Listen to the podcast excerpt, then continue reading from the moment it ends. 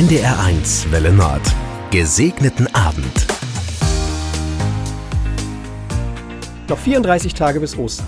Die Passionszeit ist lang, länger und vor allen Dingen unbequemer als der Advent, die Zeit vor dem Weihnachtsfest. Die Passionszeit ist die Zeit vor dem Osterfest, in der in der Kirche das Leiden Christi im Vordergrund steht. Und leider auch oft das Leiden der Gemeinde. Die Texte in den Gottesdiensten werden unbequemer und die Lieder werden schwergängiger und entsprechend kommen weniger Menschen. Für mich als Pastor ist das eine Herausforderung. Ich singe auch lieber fröhliche Lieder und erzähle hoffnungsvolle Geschichten.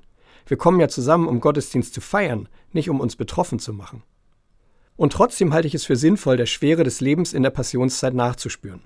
Christi Leiden ist und bleibt etwas schwer Erträgliches, vielen Menschen sogar eine Zumutung. Die Gedanken darüber dürfen mich ruhig herausfordern.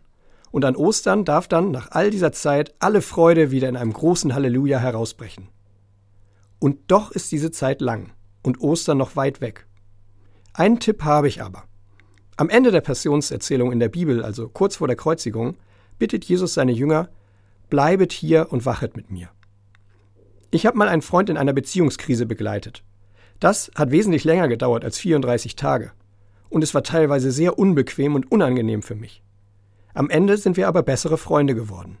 Und ich vermute, dass ich ihm einiges an Schwere abnehmen konnte. In der Passionszeit geht es nicht nur um das Leid, sondern auch um Gemeinschaft. Wir bleiben zusammen, auch mit Gott, und wir harren aus, bis Ostern kommt. Und nicht nur im Gottesdienst. Beieinander bleiben, auch wenn es mal unbequem wird, das ist eine intensive Erfahrung. Und es ist ein Zeichen von Liebe und Menschlichkeit, einander im Leid nicht allein zu lassen. Einen gesegneten Abend wünscht Jan Thiesen, Pastor in Berkentin.